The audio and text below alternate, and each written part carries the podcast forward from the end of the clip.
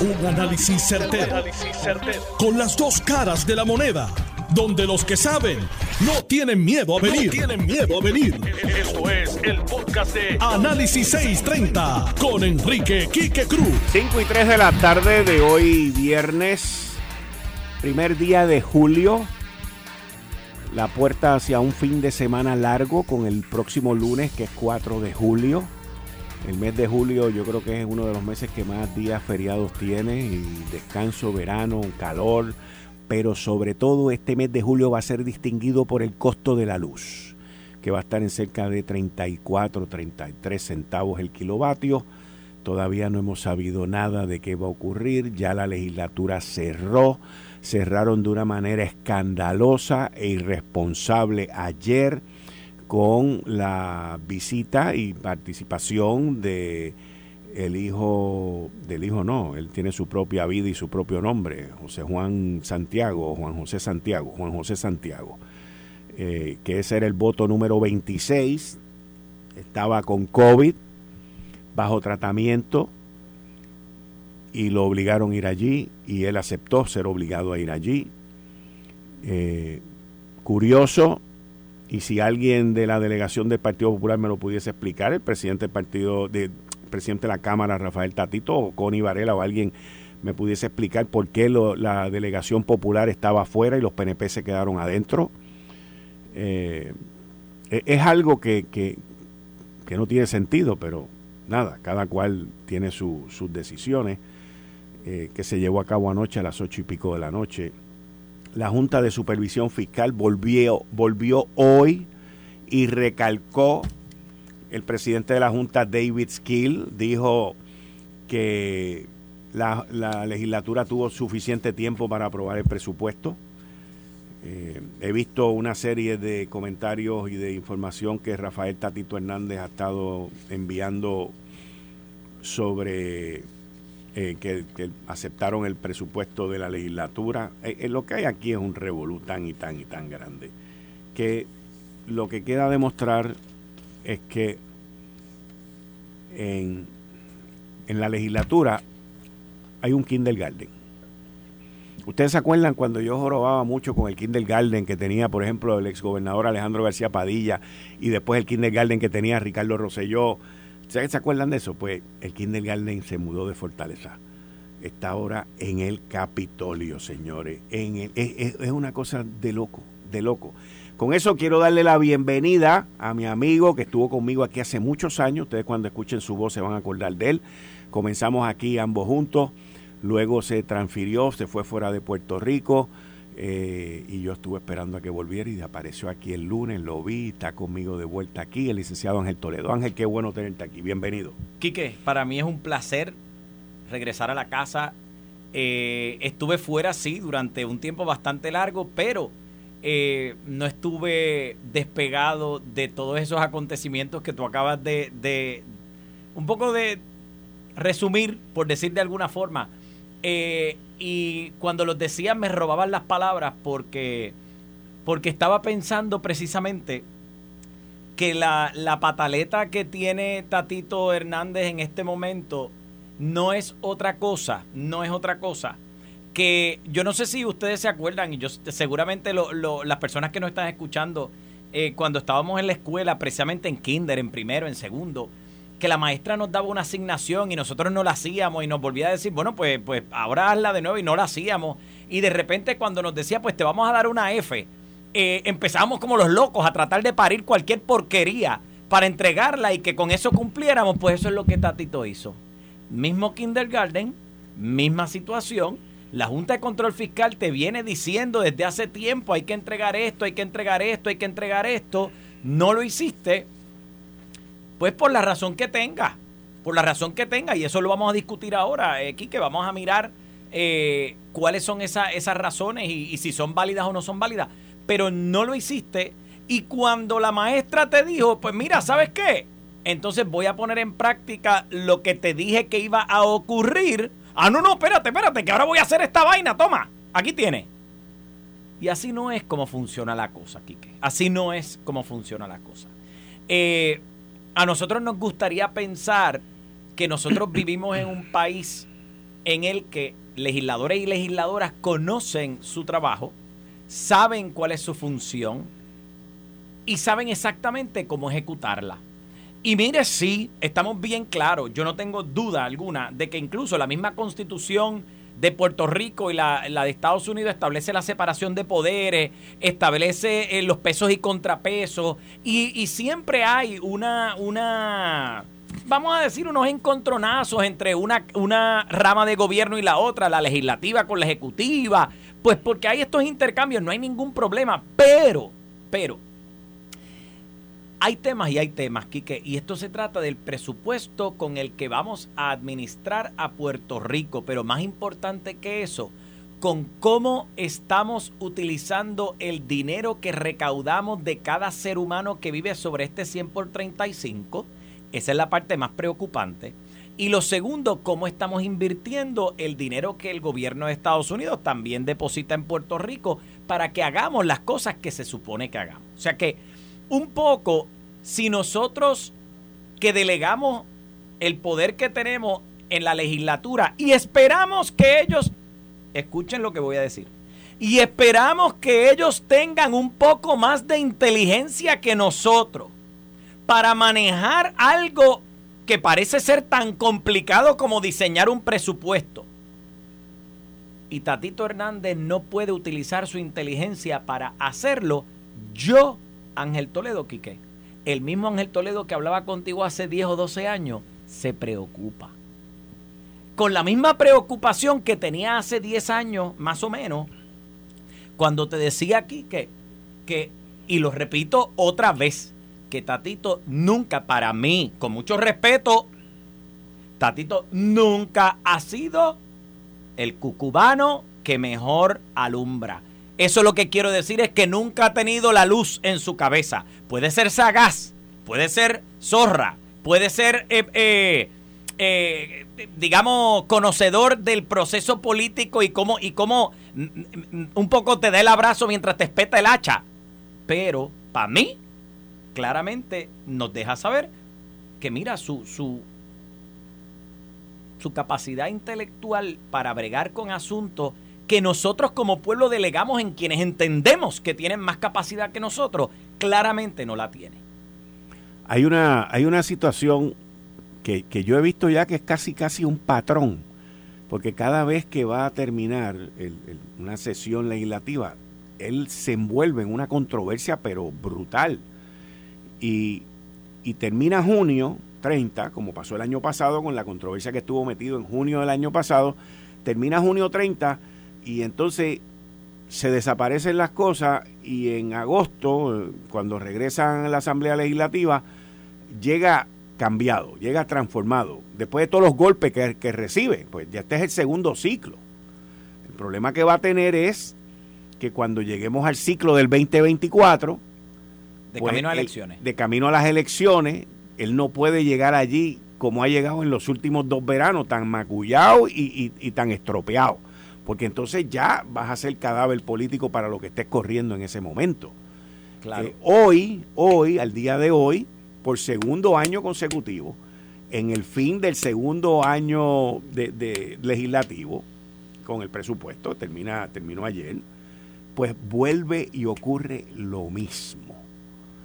Por eso es que digo que lo que estoy viendo es un patrón. Ese patrón el año pasado salió bien magullado, este año es más de magullado, está más que estropeado. Tú haces un sondeo no científico y los números que tú ves son prácticamente unánimes, claro. echándole la culpa a él. Lo que pasa, a veces nos preguntamos, Quique, eh, eh, estas cosas pasan en este momento porque los políticos, y esto nuevamente, esto yo lo sé, esto no es algo que eh, muchos políticos apuestan a que a la gente se le olvide y muchos políticos apuestan, y se los digo, a la gente que no está escuchando se los digo, para que usted esté consciente de que, de que así es que se juega el juego. Muchos políticos apuestan a que usted va a votar por ellos solamente por el color de su partido. Pero con el paso del tiempo, mi gente, la gente en Puerto Rico, y qué bueno que es así, la gente en Puerto Rico le hemos dado un poquito de vuelta a la cosa, nos hemos desligado de la pasión nos hemos desligado del prejuicio, hemos mirado un poquito más a estas personas, pero como quiera se nos cuelan algunos. Se nos cuelan algunos. Entonces, ¿qué pasa?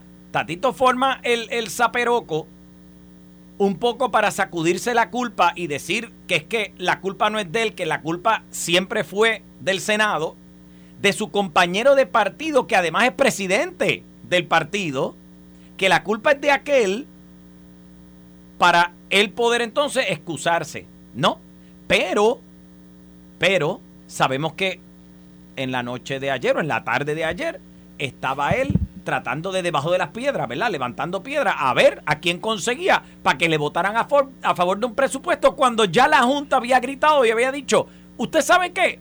Ya no aprobaste el presupuesto. Toma, aquí te encajo el mío. Ahora, la guerra civil interna en el Partido Popular se ha extendido más allá que con Tatito Hernández. Los alcaldes, en específico Javier Hernández, que es el presidente de la asociación, y José Santiago, que es el de Comerío, están ahora en guerra con el presidente de la Comisión de Hacienda en el Senado, Juan Zaragoza. Y esa guerra comenzó hace más de cuatro horas atrás Juan Zaragoza publicó un tuit donde dice sensibilidad y conocimiento de administración pública y finanzas fue lo que se necesitó del 2015 al 2016 para manejar la crisis financiera y mantener los servicios esenciales del país. No me sorprende que no seas capaz de entender eso. Wow. Le dice a Javi Hernández. Ah, fue directo a él. Sí. Y en respuesta a Juan Zaragoza, Javi Hernández le dice, esto no es tan sencillo como cerrar el Zipperle y montar un Popeye. Uh. Primero, hay que tener sensibilidad con el servicio esencial a la gente. Eso solo lo sabemos los que hemos sufrido las necesidades y por ahí sigue.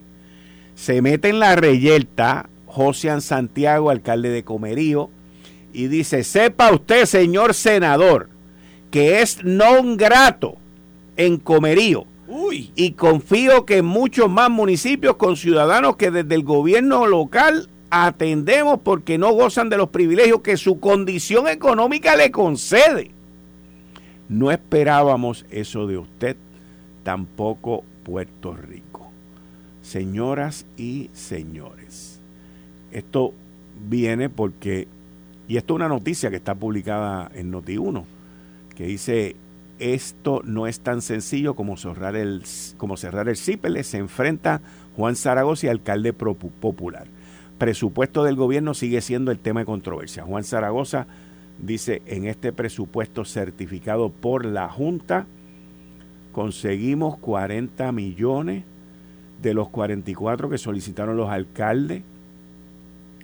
Dice, seriedad y madurez es lo que se necesita dejar la politiquería y trabajar dentro de las reglas impuestas para lograr proteger a los municipios, dice Juan Zaragoza. También Juan Zaragoza dice, tenemos la capacidad, solo falta voluntad. Yo vine al gobierno a decir la verdad, no a politiquear. Y ahí es donde Javier le contesta, esto no es tan sencillo como cerrar el CIPEL y montar un Popeye. Y por ahí siguen con, con, con, estos, con estas peleas que, señoras y señores, no va a terminar. Esto no termina. Esto parece ser que apenas comienza, Ángel. Y, pensaríamos que son peleas ideológicas, Quique, porque todos sabemos, todos sabemos que hace años, de años, el Partido Popular se ha ido rompiendo encanto, se ha ido resquebrajando, pero son peleas, fisuras ideológicas profundas que no hay manera de subsanar. Un poco porque tienes un Partido Popular que muy bien persiguen una insignia, pero internamente no se alinean todos a una misma línea ideológica. Pero de lo que me estás hablando no tiene que ver con una batalla ideológica. No. No tiene que ver con quién es estado librista, libre eh, asociacionista o, o lo que fuera, ¿no? Tiene que ver con esas batallas internas que normalmente se dan entre personas de diferentes partidos estos dimidiretes usualmente se dan entre tú que eres de un partido y yo que soy de otro, pero de ordinario. Estas batallas internas no, no ocurren dentro de un solo partido. Ahora, si hace falta sensibilidad, si hace falta eh, atención, si hace falta eh, considerar, digamos, las necesidades del pueblo, o si aquí el asunto es que algunas personas están más acomodadas que otras y no están siendo sensibles, precisamente los mismos que están reclamando sensibilidad, ¿usted sabe qué? Tú sabes qué, que no lo vamos a saber. Tú y yo y la gente que nos escucha no lo va a saber. ¿Usted por qué? Porque muchas de estas personas que se están tirando también tienen su techo de cristal. Y le están tirando al otro para sacar del foco de atención el agua que les puede caer a ellos. Así que hasta, hasta, hasta qué punto vamos a saber si realmente la sensibilidad que pide Zaragoza se debe a que los dos alcaldes no están siendo sensibles con las necesidades del pueblo, o hasta qué punto el reclamo de los dos alcaldes se debe a que Zaragoza de verdad está en una posición muy acomodada, distinto al resto del pueblo de Puerto Rico, y no siente el dolor que sentimos todos. ¿Cómo lo vamos a saber? No tenemos forma de saberlo, Quique. Tú y yo y la gente no tenemos forma de saberlo. Así que nos toca a nosotros empezar a fiscalizar y empezar a darle a la gente las herramientas que necesitan para hacer el trabajo que anteriormente, y cuando digo anteriormente me estoy hablando de hace muchos años atrás, hacían los partidos de minoría con los partidos de mayoría. Hace muchos años atrás los partidos de minoría se sentaban a mirar qué era, lo que la mayoría estaba haciendo para fiscalizarla, criticarla, cuestionarla. Pero ahora, ahora lo que está pasando es que dentro del mismo Partido Popular Democrático, teniendo los controles que puedan tener, ¿verdad? Obviamente no tienen la gobernación, obviamente no tienen la comisaría, pero tienen su buena cantidad de alcaldías, tienen senadores, tienen eh, la Cámara de Representantes, se están cogiendo por el cuello, se están cogiendo por los tuzos, como decimos mutuados, y honestamente no sabemos a dónde vamos a llegar, porque el efecto, quienes lo sentimos, somos tú y yo. Y cuando digo tú y yo, no es Quique solamente y yo, tú, el que nos estás escuchando, y yo también. Y cuando tú ves medidas que han aprobado aquí, o sea, a la industria de los restaurantes y de comida rápida y toda esta industria, que pues esa industria vive del plástico. Claro. O sea, el papel donde se envuelven los, las comidas, las cajitas y los cubiertos y los vasos y lo que tapa el refresco. Todo eso es plástico. Pues aquí vinieron y de aquí a 24 meses, porque esto va a ser este posterior, pero el daño es el mismo. Para que eh, suene bien, Quique, en dos años. En dos porque 24 meses suena bien lejos. No, no, es verdad, es en dos años. eso está ahí al lado. Bueno, fueron tan brillantes que decidieron que esto entrara en vigor en el año de las elecciones. Ah, bueno, claro. ¿Viste? o sea, una brillantez, porque ellos entienden que los ambientalistas van a votar por ellos. Bueno, claro. O sea, pero está bien, cada cual se cree el cuento de hada que le da la gana. Y es que entonces lo que se llama la venta y uso plástico, que el gobernador Pedro Pierluisi la firmó. O sea, hay, hay, cosas que yo no entiendo, el, el, gobernador no lo va a entender. Tampoco, él no lo va a entender. El gobernador no entiende y jamás va a entender que estas microminorías que hay en esta isla y estos micropartidos que hay en esta isla, esa gente, él nunca va a ganar de esa gente. De acuerdo. Eso no es el río donde él puede pescar. De acuerdo pero él sigue filmando la legislación que ese grupo está haciendo. Yo tuve, yo los lunes tengo aquí dos senadoras, la senadora Gretchen Howe y a Keren Riquelme. Eh, Keren no estuvo aquí el lunes, pero yo les preguntaba a ellos, ¿y por qué ustedes le siguen el jueguito a esta gente?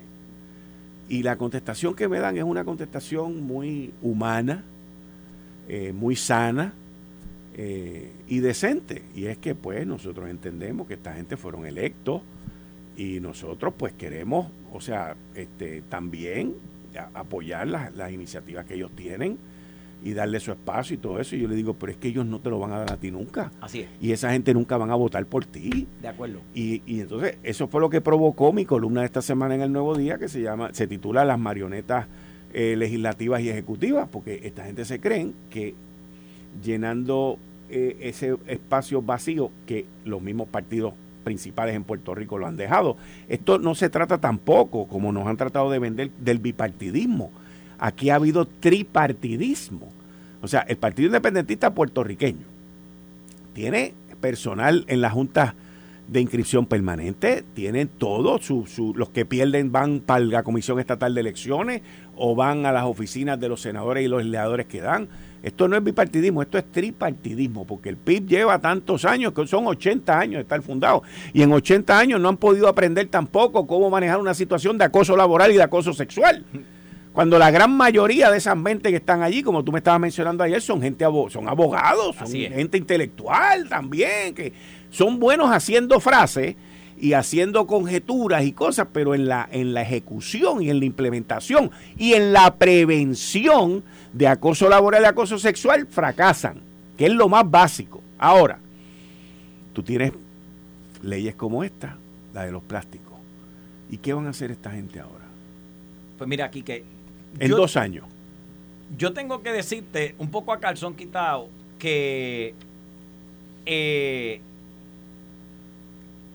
yo creo fielmente que nosotros tenemos que hacer algo para atender nuestro medio, eh, medio ambiente. Yo creo en ah, eso. yo también. Perdóname, yo también. Y tenemos que decirlo, es un poco para que no se malentienda que la crítica se debe a que esto es ambientalistas versus no. No, no, no, no. Es que yo creo que nosotros tenemos que crear, tenemos que desarrollar unos planes de desarrollo sostenible, desarrollo sustentable, de manera que dejemos un, no solamente un Puerto Rico, un mundo en el que nuestros nietos, bisnietos también puedan vivir y respirar. ¿Verdad? Que tengan materia prima para poder sustentarse.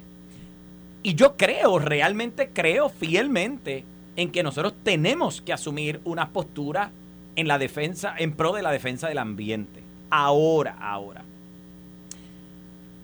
La parte que a mí me preocupa aquí, que es la manera desarticulada en la que nosotros queremos hacer las cosas.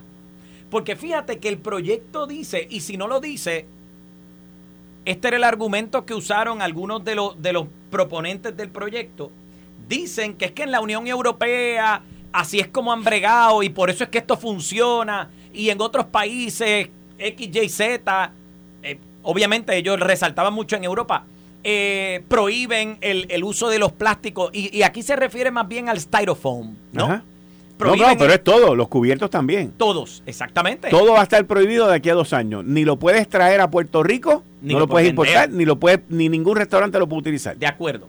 Entonces, la, la, la pregunta es, ¿por qué tú no articulas un plan más concreto en el que, además de que empiezas a pensar en, mira, está bien, no voy a usar esto, no, o sea, voy a prohibir el uso de esto para proteger el ambiente, pero no piensas en, en lo que va conectado a eso.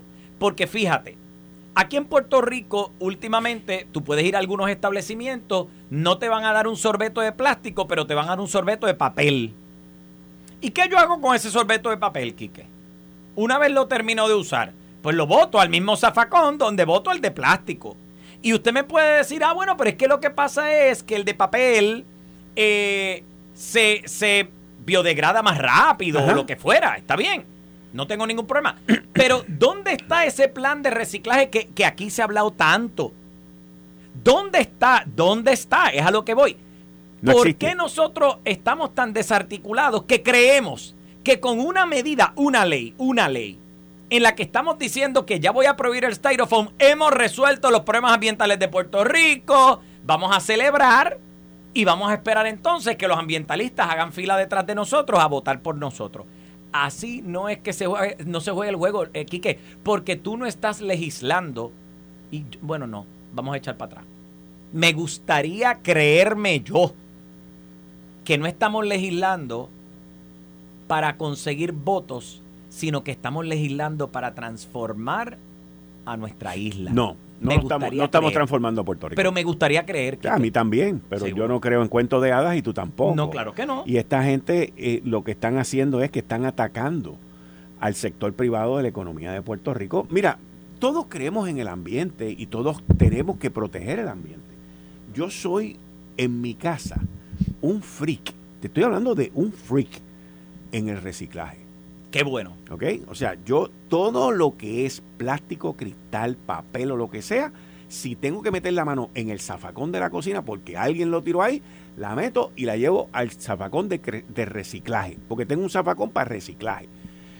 Y lo hago todos los días, porque creo en eso. Ahora, ¿qué pasa después que yo dejo ese zafacón allá afuera?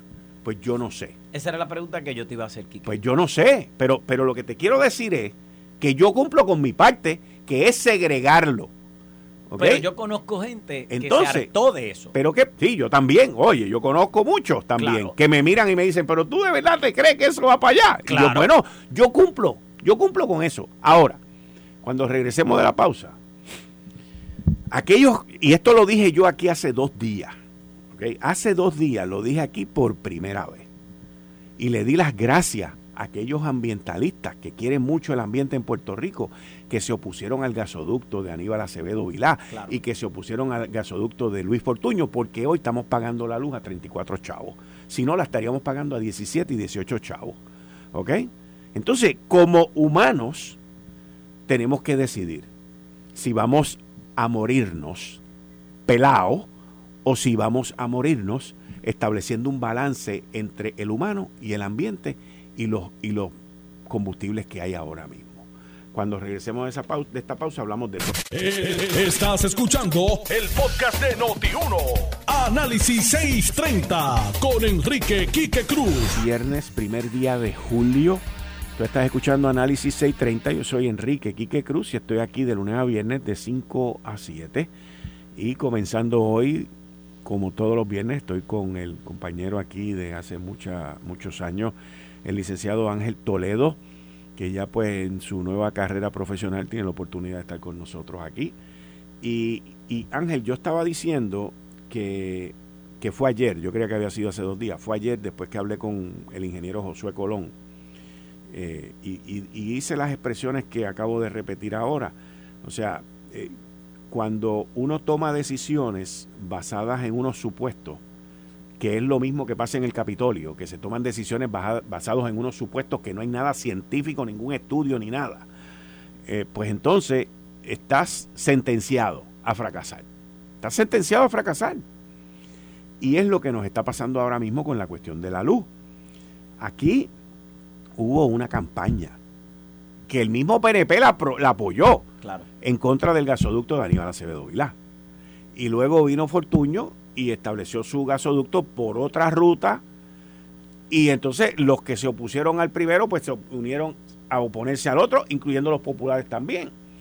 Y nos quedamos sin gasoducto, que es la manera más eficiente y normal de transportar combustible. Estamos hablando de hace más de 10 años que eso ocurrió. Hace más de 10 años.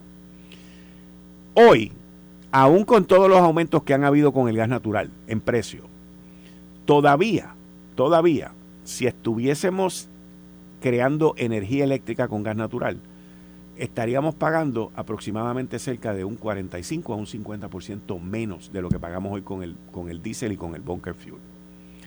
Pero se, dio a las presiones, se cedió al medio ambiente, se cedió a la pureza del ambiente, a la mejoría, supuesto, porque el gas natural es bastante limpio. Yo no vengo aquí a vender gas natural, vamos a estar claros. Para que estemos claros, yo no vengo aquí a vender gas natural.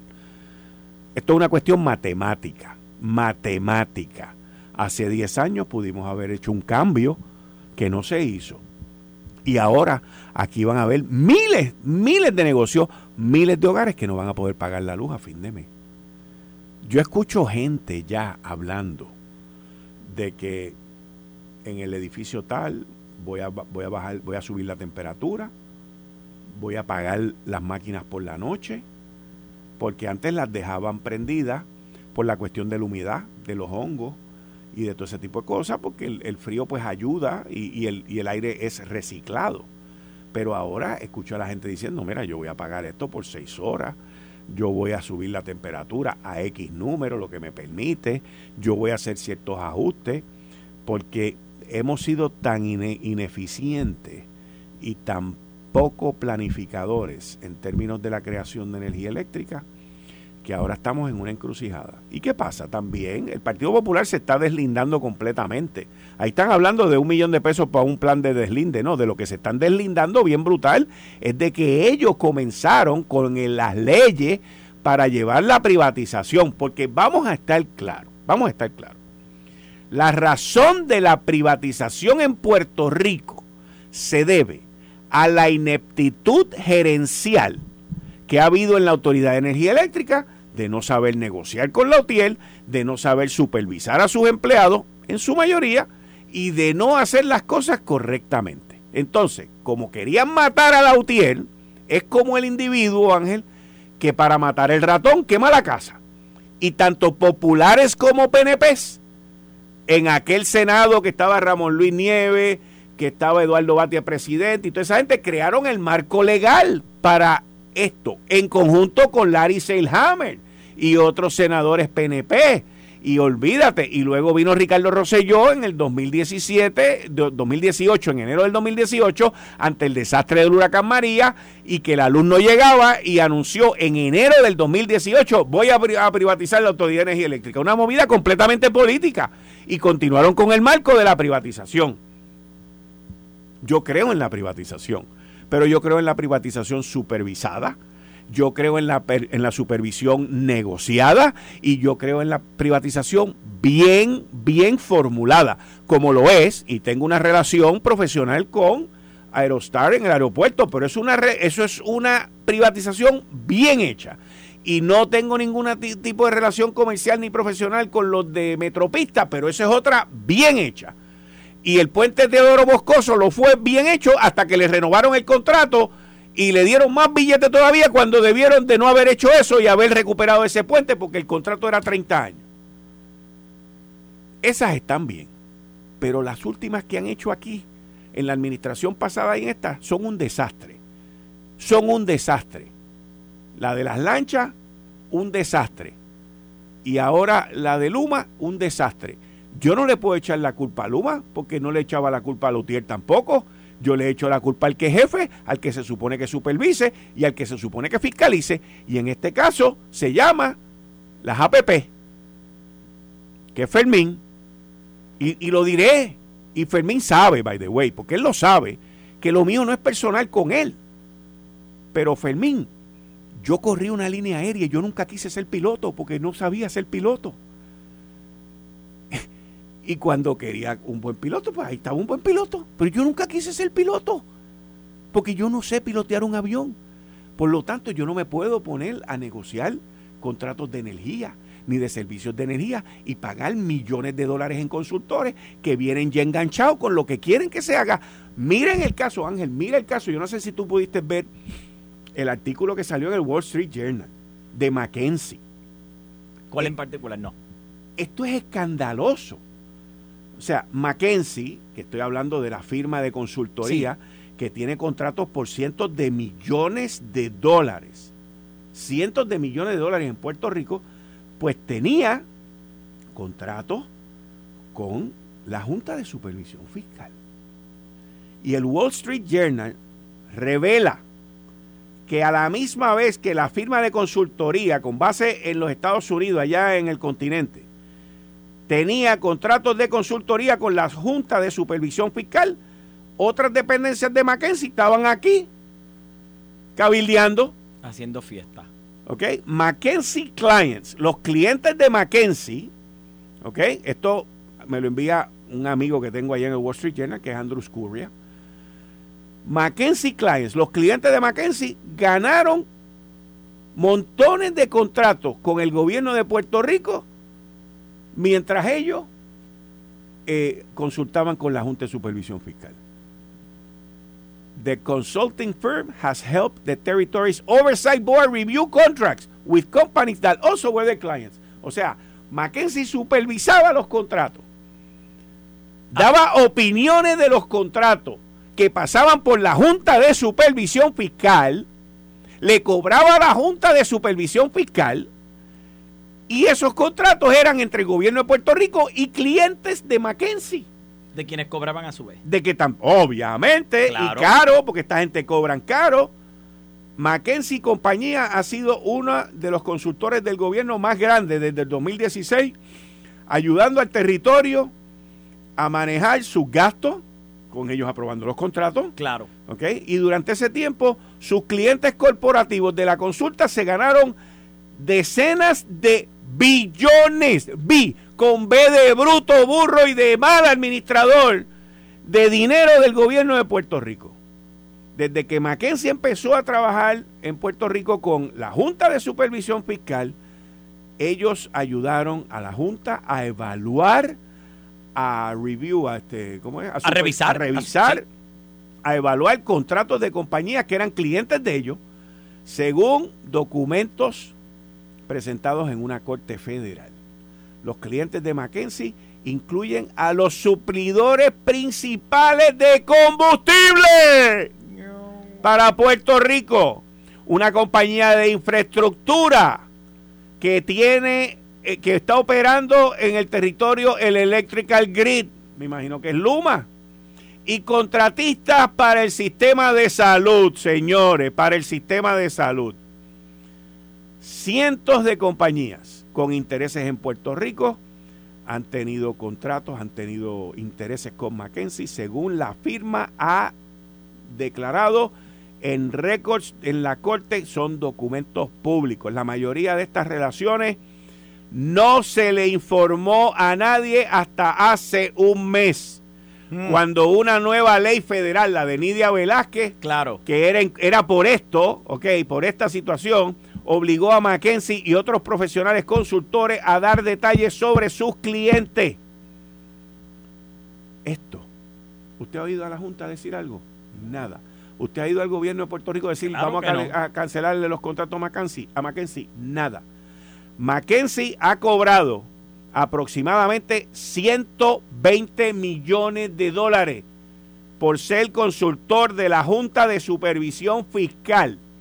120 millones de dólares desde el 2017. ¿Y de dónde salen esos 120 millones, Quique? De todos los impuestos que nos espetan a nosotros a cada rato que esta gente se quedan pelados. Decía, decía mi abuela, Quique, que al que nada le cuesta hace fiesta. Y eso, eso te llega profundo, eso te llega profundo al corazón. ¿Sabes por qué? Porque mientras en Puerto Rico la vida sigue aumentando en todos los renglones, el bolsillo del puertorriqueño lo siguen arañando y arañando y arañando. Y el puertorriqueño sigue respondiendo y respondiendo y respondiendo. Pero no tenemos manera de saber cuándo esto se va a acabar. El problema con nosotros, Quique, es que la situación se sigue extendiendo, se sigue haciendo, y cuando digo se sigue extendiendo, yo no estoy hablando de un día más o de, o de un año más, te estoy hablando de que nosotros llevamos desde el siglo pasado viviendo esta misma situación en la que aquellas personas que no están sacando de su bolsillo para pagar las necesidades de Puerto Rico se están beneficiando de ellas. Y los que estamos viviendo peso a peso, día a día, estirando ahí lo más posible, nos tenemos que lamber, porque es que no hay de otra. Nos tenemos que lamber unos estilos de vida tan malos como los que podemos ver en Puerto Rico. Y lo tengo que decir así de sencillo. Con lo agradecidos o no que podamos ser, lo tenemos que decir. ¿Y por qué te lo digo, Quique? Te lo digo porque ahora mismo, y olvídate de a quién le estamos echando la culpa, a mí no me importa de a quién le estamos echando la culpa. Lo que yo sí sé es que no es culpa de cada una de las personas que nos están escuchando y no es culpa de los puertorriqueños que vivimos aquí. Pero lo que sí te quiero decir es que ahora mismo nosotros tenemos que chuparnos un aumento en la luz que ya se lo aprobaron, el séptimo aumento en, lo, en, en- en cuánto tiempo. Nos tenemos que chupar un aumento en los alimentos, En el agua. nos tenemos que chupar un aumento en el agua, Que, by the way, el del agua 50% es por el aumento de la luz. Pues es que a eso voy. Entonces, todo el mundo nos mira para acá y nos dice, ah, Lo que pasa es, es que a veces se me quieren salir unas palabras que no puedo decir, eh, Quique. A veces lo que pasa es que el aumento de la luz, ah, que nos subieron la gasolina y pues obviamente. El aumento de los alimentos, ah, es que subió la gasolina y pues obviamente. El aumento del agua, ah, subió la gasolina, ah, la gasolina y pues obviamente. Pero lo que pasa es que el bolsillo tuyo y mío sigue vaciándose y vaciándose porque ellos siguen aumentando y aumentando.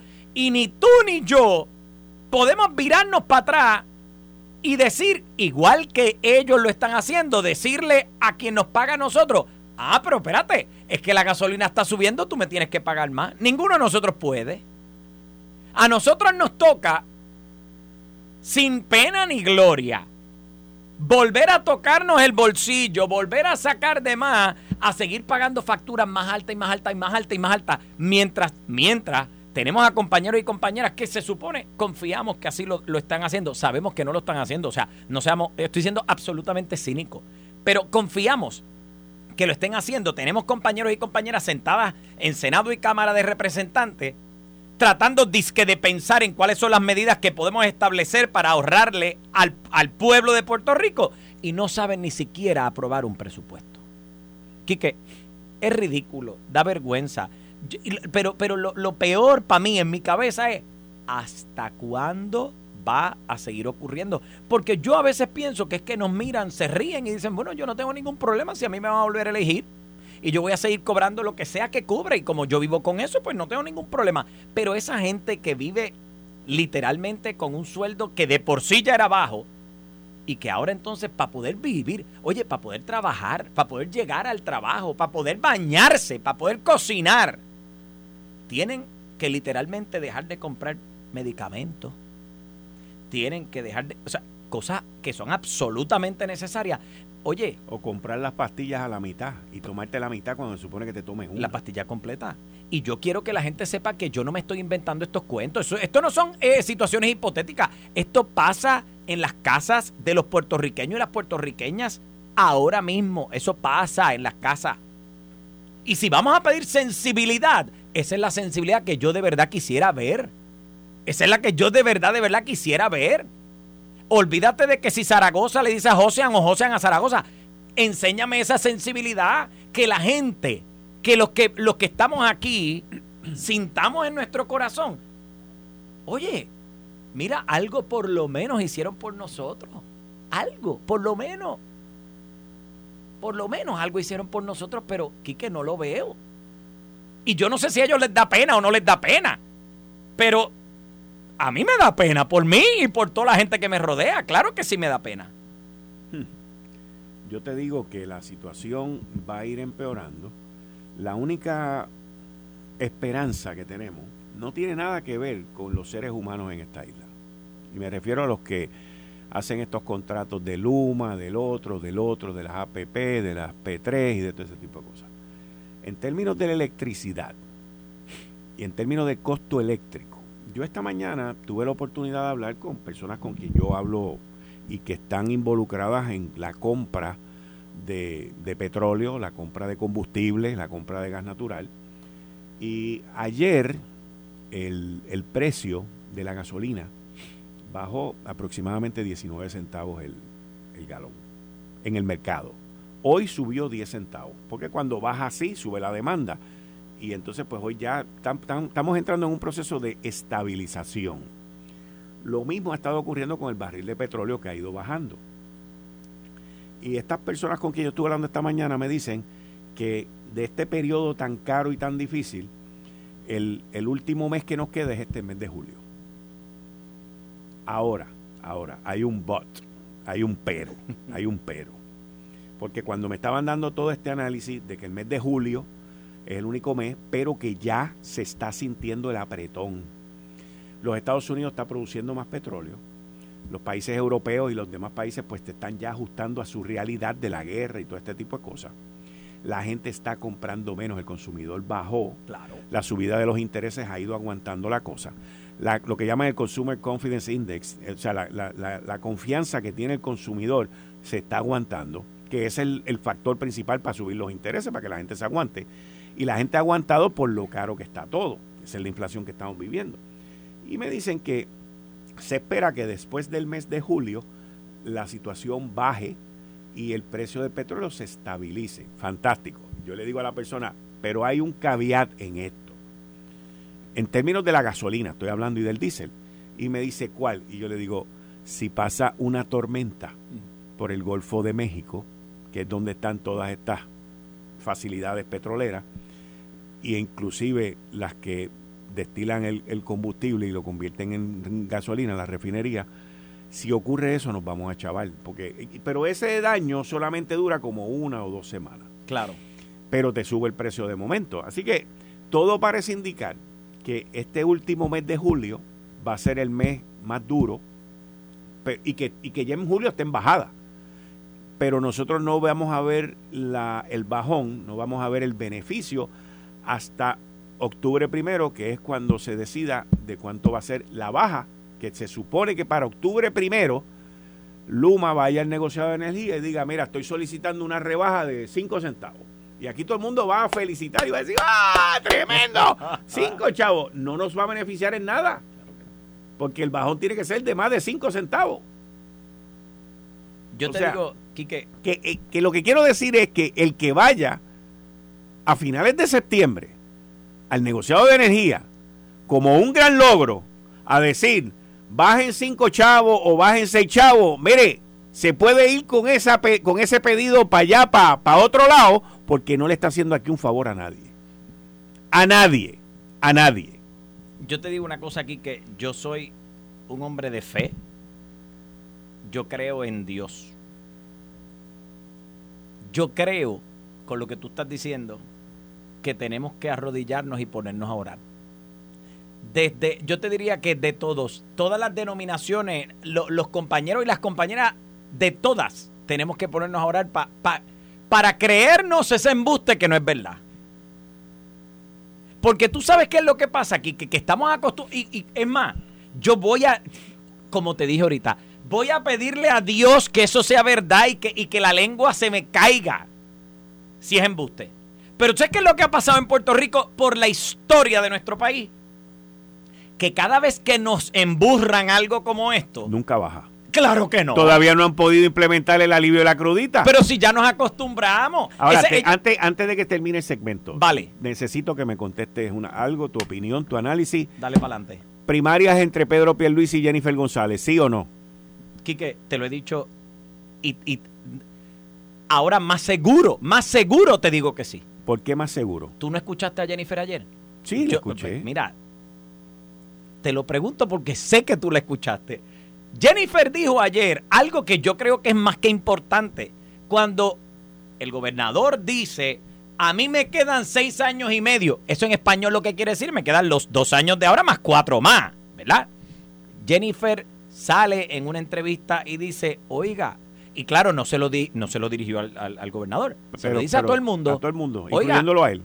Claro, no te olvides de que en Puerto Rico lo, lo, los términos. exacto, cuando somos electos, los términos son de cuatro años. Y si nos vuelven a elegir, bueno, pues cuatro más. ¿Qué te está diciendo en español? Papito, no te montes que no va.